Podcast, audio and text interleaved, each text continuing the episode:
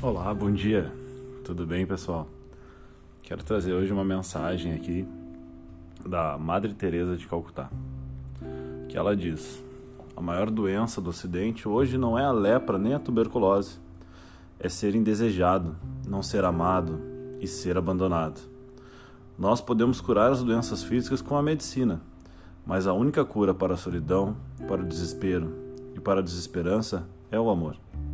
Há muitas pessoas no mundo que estão morrendo por falta de um pedaço de pão, mas há muito mais gente morrendo por falta de um pouco de amor.